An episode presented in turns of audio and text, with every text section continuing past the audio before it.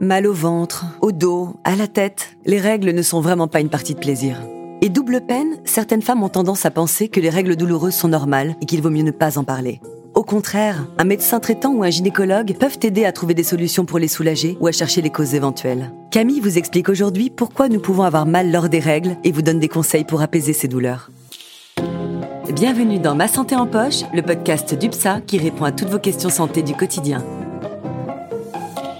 Bonjour Camille. Salut Sandra. C'est un épisode euh, spécial pour les femmes aujourd'hui. En effet, puisque nous allons parler des règles douloureuses. Mais hommes comme femmes, nous avons tous des choses à apprendre sur le sujet.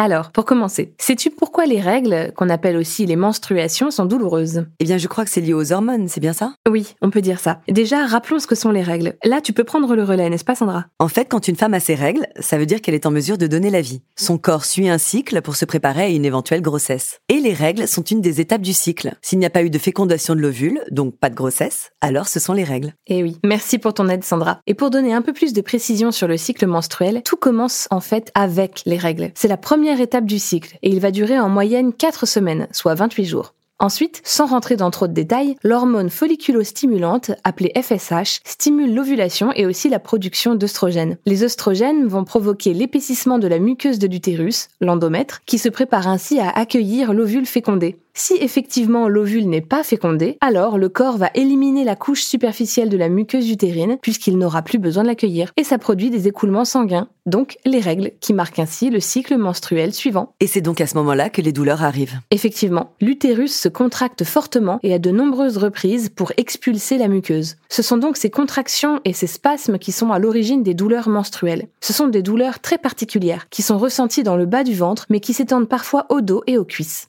On parle de douleur, mais pourtant certaines femmes ne ressentent aucune douleur au moment des règles. Oui, c'est vrai. Plusieurs facteurs expliquent les douleurs. Par exemple, les antécédents familiaux ou des pathologies. Il y a en fait plusieurs types de dysménorrhée. C'est le terme scientifique pour désigner les règles douloureuses. Ah oui, je connais déjà le terme aménorrhée. Quand j'étais enceinte, on comptait les semaines d'aménorrhée. Mhm. Pour donner une petite explication, ménorrhée est le terme médical qui désigne l'écoulement des règles. Aménorrhée désigne l'absence de règles et dysménorrhée un écoulement difficile. Et donc, ces dysménorrhées peuvent avoir plusieurs causes. Tout dépendra de l'âge. Donc il y a une différence si on a des règles douloureuses jeunes ou plus âgées. Exactement. Chez les adolescentes, on parle de dysménorrhée primaire et elles reviendront au début à chaque cycle. Ce sont des douleurs le plus souvent sans gravité qui apparaissent peu de temps après les premières règles, mais qu'il faudra bien sûr chercher à soulager. Elles sont susceptibles d'apparaître si les règles sont survenues tôt, mais heureusement, elles peuvent disparaître spontanément avec l'âge ou après une grossesse. Mais à quoi sont dues les douleurs dans le cas des dysménorrhées primaires? Les douleurs sont provoquées par un excès de prostaglandine sécrétée par la muqueuse utérine. Les prostaglandines sont des substances qui provoquent des contractions de l'utérus et facilitent de cette façon l'expulsion de la muqueuse utérine. Sauf que quand il y a trop de prostaglandine, l'utérus se contracte plus fortement et ça prive le muscle utérin d'oxygène. Et c'est ce manque d'oxygène qui provoque les douleurs. Heureusement, elles ne durent pas trop longtemps, entre 2 et 3 jours à peu près. Là, on parle des douleurs au début des règles, mais je sais que beaucoup de femmes ont des douleurs avant les règles, ou des sautes d'humeur. C'est ce qu'on appelle le syndrome prémenstruel. C'est un ensemble de manifestations qui peuvent être une migraine, des problèmes digestifs, des nausées ou une irritabilité, et qui surviennent quelques jours avant les règles. Oui, entre règles douloureuses et syndrome prémenstruel, ce ne sont pas des moments faciles pour les femmes qui y sont sujettes. Non. Et d'ailleurs, les règles douloureuses sont la première cause d'absentéisme des jeunes filles et des jeunes femmes, et elles ont un réel impact sur la vie personnelle comme professionnelle. Hum, heureusement, il existe des moyens de les soulager. Moi, je sais qu'une bouillotte posée sur le ventre, par exemple, ça me fait un bien fou. Très bonne idée, la bouillotte. Un bain peut aussi aider. La chaleur aide les muscles à se relâcher, donc ça atténue les contractions douloureuses. Tout comme se masser le ventre peut aider. Et je vais te donner un autre secret. Pendant tes règles, tu as intérêt à faire un peu d'exercice et à éviter le tabac. Le tabac? Ah bon? Mais quel rapport avec les règles douloureuses? Le tabac peut en fait aggraver les douleurs. Dans tous les cas, le tabac est déconseillé pour un tas de raisons. Mais au fait, certains médicaments peuvent aussi aider. Oui, bien sûr. Si nécessaire, le paracétamol ou les anti-inflammatoires non stéroïdiens peuvent soulager efficacement, à condition de prendre le traitement dès le début des douleurs. Il faut par contre absolument éviter l'aspirine, qui est susceptible d'augmenter les saignements. Et bien sûr, on demande conseil à son pharmacien ou à son médecin.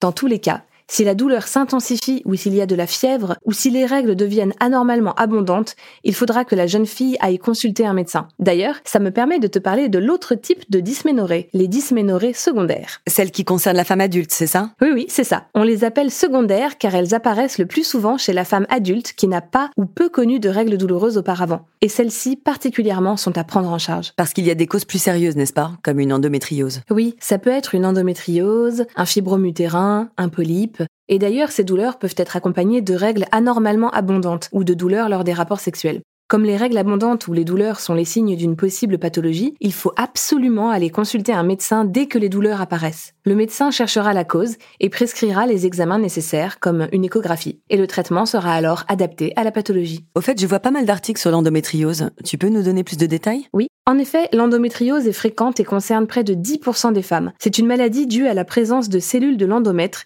qui se retrouvent en dehors de l'utérus. Ces cellules sont également soumises aux variations du cycle menstruel. Elles créent des lésions et des douleurs et parfois des troubles de la fertilité. Donc finalement, quel que soit l'âge, une consultation s'impose dès qu'il y a des symptômes ou des douleurs anormales.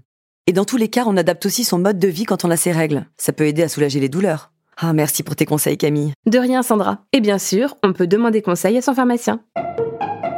Merci encore de nous avoir écoutés. N'hésitez pas à partager notre podcast et à le noter sur les applications. À bientôt pour de nouveaux conseils dans Ma santé en poche.